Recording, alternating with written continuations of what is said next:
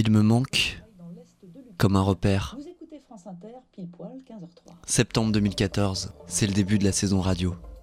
La première sans là-bas. J'y suis pas. Inter a toujours été ma radio du quotidien, celle imposée par mes parents, enfin surtout par mon père à la maison, et puis celle que petit à petit je me suis réappropriée, un peu comme une addiction. Addiction sur France Inter. Mais ces dernières années, j'avais tendance à la délaisser.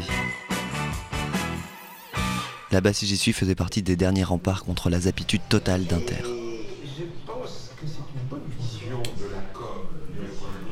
Tous les jours à 15h, Imaginez un j'allumais les 8 postes de la maison. Je pouvais passer d'une pièce à l'autre sans louper une seule seconde. par toi chaque instant. Ok, alors à 5,50 là, il fait un premier micro, un teasing. C'était l'émission que je scrutais. Il relance le répondeur à 7,10 et à 9,35. Il y a une accroche du reportage. À 11, il y a la moto. La figure paternelle me manque. 50 Pfennig für ein Stück Mauer. 50 Pfennig. Die ganze Mauer zu 100 Mark zum Selbstabholer. Mon père, il était prof d'allemand, passionné par la culture teutonne. En 89, grâce à l'antenne parabolique de son collège, il enregistrait toutes les émissions du monde qui parlaient de la chute du mur de Berlin. Et bien sûr, il écoutait cette nouvelle émission qui démarrait avec l'histoire, avec un grand H. Bonjour, guten Tag. Willkommen in Berlin. Là-bas, c'est je suis. Guten Tag les kikis, c'est Daniel Mermet, là-bas si j'y suis. 14h à l'époque. C'était l'heure où on pouvait pas du tout le déranger, mon père. C'était Mermet. En plus, son générique, c'était son disque préféré, alors fallait vraiment pas l'embêter. C'était pas la seule émission comme ça. Ainsi se termine le vrai faux journal de France Inter. Nous La radio à la maison, euh, ça prenait beaucoup de place, même pendant les repas. Ma mère me raconte encore sa frustration de ne pas pouvoir s'exprimer parce que le père, Au sommaire ce soir, Il écoutait la radio. À Berlin. il me manque comme un repère. Alors moi je me suis mis à faire des cassettes, tout seul, dans ma chambre. salut à tous Puis avec des potes au collège. Là, on est dans un studio modeste. Puis dans les radios associatives. C'est rock'n'roll, l'émission des groupes qui font la bouger la France. Tropic FM. Puis dans les radios commerciales. Nirvana, Smell Like Teen Spirit sur UFM. Bonsoir. Puis dans les radios publiques. Et toujours à Radio Canu. C'est euh, le prime time de Megacombi non, je crois que c'est la prime team. Depuis le bac, je fais plus que ça. Je vis de la radio. J'écoute la radio. sur la lune. Assurément. Toutes les radios. Il fallait briser ce silence avant qu'il n'écrase tout. Toutes. On va retrouver Florian aussi qui a une bosse sur la main. On va parler des choses de notre corps qui nous empêchent de faire quelque chose sur énergie. Énergie. Je zappe la radio. Je la suis. Elle me poursuit Se retournant soudain. tout le temps. Radio Canu, 102.2 de la bande FM à Lyon. Je vis la radio. Ça en est un peu maladif.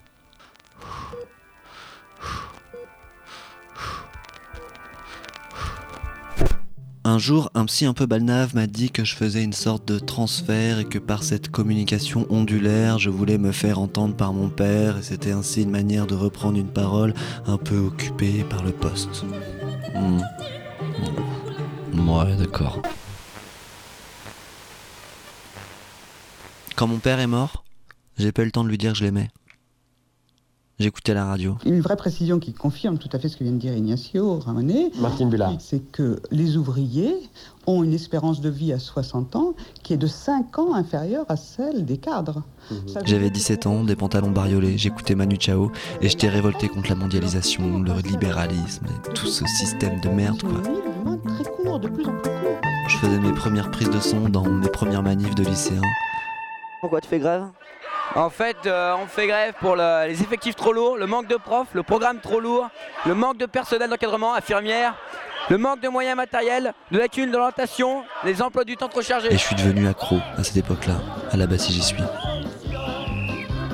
Mes goûts musicaux et ma révolte trouvaient un écho à la radio. Des justifications auprès des adultes, parce que j'avais entendu ça sur leur radio, sur France Inter, pas sur Skyrock. Un montage entre des, slogans et cet air euh, sud-américain euh, signé Antoine Chao.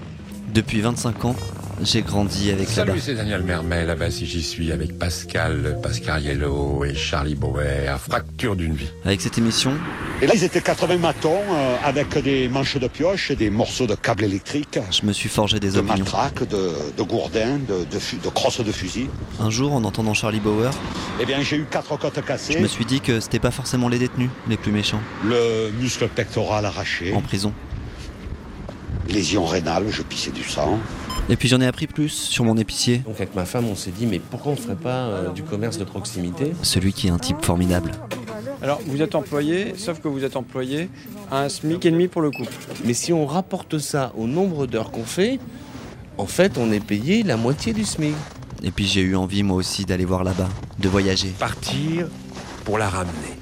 De prendre une barque en Afrique, de poser des questions à ceux qui avaient vu un génocide, Là, on est vraiment au milieu de nulle part. Ça, ça s'appelle du, du milieu de nulle part. de marcher dans la neige, On est avec nos deux amis russes, au nord du cercle polaire. avec leurs flingues. J'ai appris comme ça le monde. Après la chute des talibans, qu'il ait une idée du nombre d'hommes qui sont venus se faire couper la barbe. Plus que des milliers. J'ai appris comme ça à faire des reportages. C'était à la libération de Paris. J'ai appris comme ça l'histoire. Et ça se passait place de la République. Et c'était des, J'ai appris comme ça la vie, des cadavres de soldats allemands qui étaient allongés. la mort, Mais c'était des Allemands, alors c'était une mort particulière. la radio. Pour une fois, c'est pas les spécialistes, c'est pas les psychologues, c'est pas les philosophes, les, les prêtres qui répondent. Donner la parole à ceux qu'on n'entend pas, les petits, Ce sont des gens. On a peur toujours de la boîte à lettres. sans les caricaturer.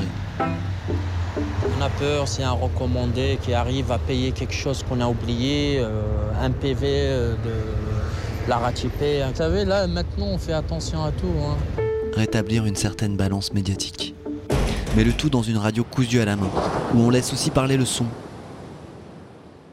où on entend le silence. J'ai perdu mon père en mer.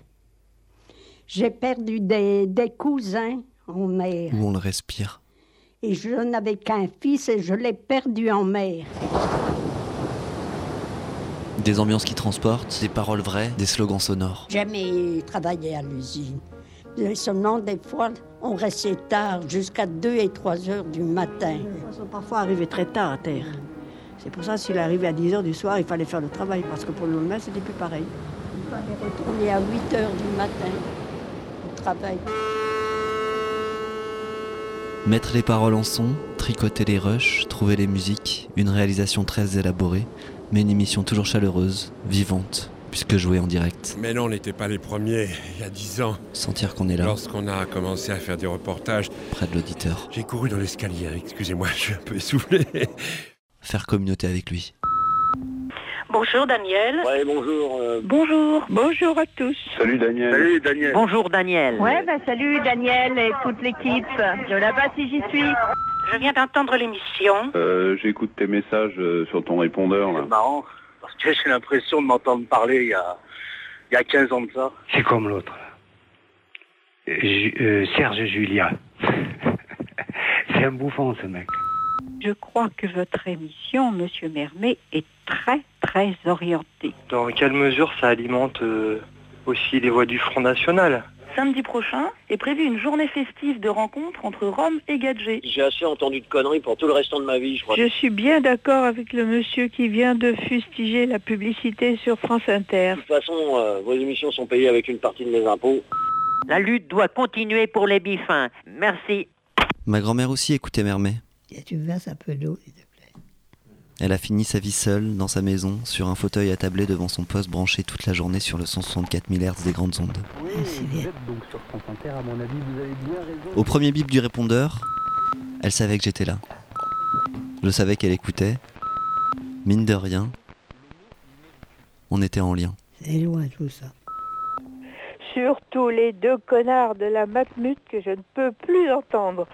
Ma grand-mère est partie en 2012, 15 ans après mon père. Mais Mermet, lui, il était toujours là, dans le poste, à 17, puis 15 heures, comme une balise, un phare, un repère. Les repères des amis de là-bas, si j'y suis, on se dit, ben voilà, il y a 400 000, 500 000 auditeurs qui écoutent cette émission, euh, et euh, ils, ils se connaissent peut-être pas, ils savent pas que dans le quartier, il y en a un autre, il y en a une autre qui, qui écoute l'émission. Quand j'ai commencé à faire du reportage en m'inspirant de là-bas, j'ai longtemps rêvé d'en faire un pour Mermet. Si j'y avais été, ma grand-mère aurait été si fière de m'entendre dans son poste. Salut, c'est Daniel Mermet avec Olivier Minot, méga combi. Mais j'ai jamais été frappé à sa porte. Voilà pour Peur de pas être à la hauteur, bien sûr, mais surtout je crois que je voulais pas Salut. casser le mythe. Au fond, euh, on est un peu con hein, quand on est auditeur. On s'attache à des gens qu'on connaît pas. euh, c'est une forme de, de transfert. Je crois que j'aurais pas aimé voir de mes propres yeux les contradictions du caporal. Tout aventurier actif a besoin d'un aventurier passif. Celles qu'on a pu lire ici ou là, mais qu'on n'entendait pas, là-bas. commence beaucoup à parler des conditions de précarité du travail sur France Inter. Je voulais garder l'image de cette figure savante, à la voix bienveillante, toujours plus près des jetables que des notables, comme il disait. plutôt un petit peu rapla-pla, des vieilles querelles qui remontent, des vieilles histoires. Mais quand on devient un notable de la grande radio, Vous avez prévu les, les, les archives ou ouais, Non, vous n'avez pas prévu. quel sort réserve-t-on aux jetables du reportage? Moi, je regrette qu'on n'ait pas de lien avec, le, avec le- la catastrophe à New York aujourd'hui. quoi. Ça, c'est quand même Bah, je trop l'ai mis con. dans l'intro, dans le- dans. Non, non, non, non, non, mais il y avait une info ce matin sur France Info. J'aurais bien voulu qu'on l'ait, quoi. Moi, Euh, ouais, mais c'est trop tard maintenant. Tu vois, Moi, ça fait de deux heures là hein. dedans Allons-y, allons-y. J'ai préféré mettre des œillères pour le plaisir de mes oreilles, pour que là-bas puisse continuer jusqu'au bout de me faire voyager. De lumière dans la nuit à Cotonou, de me faire rêver, dans le quartier de Placody. de me faire pleurer, Oh, de me présenter le monde. Qu'est-ce que c'est beau, mon Dieu. C'est incroyable. D'alimenter ma révolte, ma culture politique. Avoir la certitude qu'une autre radio est possible. Une radio bien faite, élaborée, savante, populaire, modeste et géniale. Auparavant, auparavant, auparavant, auparavant, auparavant, d'autres messages, je que vous avez laissé dans la boîte vocale de la base. J'y suis au 01 56 40 37 37 37 37 37. Bonjour, c'est Annie euh, de Metz. Je viens d'apprendre par euh, euh, Internet là que l'émission Là-bas si j'y suis est menacée. Alors ça me met vraiment... Et à chaque fois, je les ai signés, les pétitions, quand l'émission était menacée.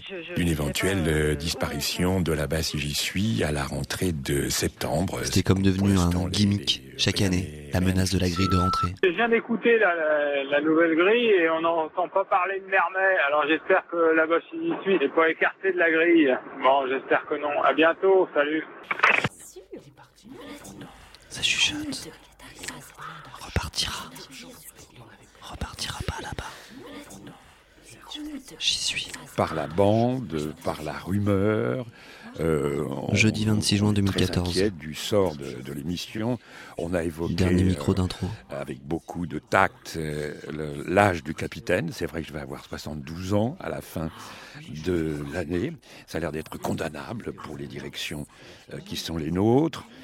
On ira jusqu'au bout, on ne lâchera rien. Rien. Là-bas, si j'y suis, évidemment, on a besoin de votre. Comme à chaque fois, il disait qu'il lâcherait rien, il appelait au soutien. euh, nous, nous soutenir.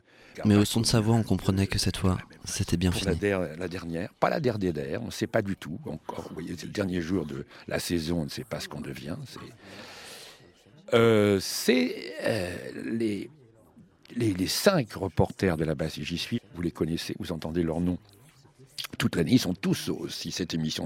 Ils sont tous, au- tapis, tous euh, à Pôle emploi. C'est Guy Vanctil, 17 ans de la base, j'y suis, Antoine Chao, 14 ans.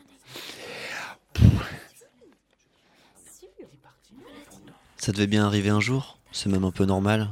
Mais moi non plus, j'ai pas pu m'empêcher de chialer comme un gosse. 25 ans, là-bas, définitivement dans les archives.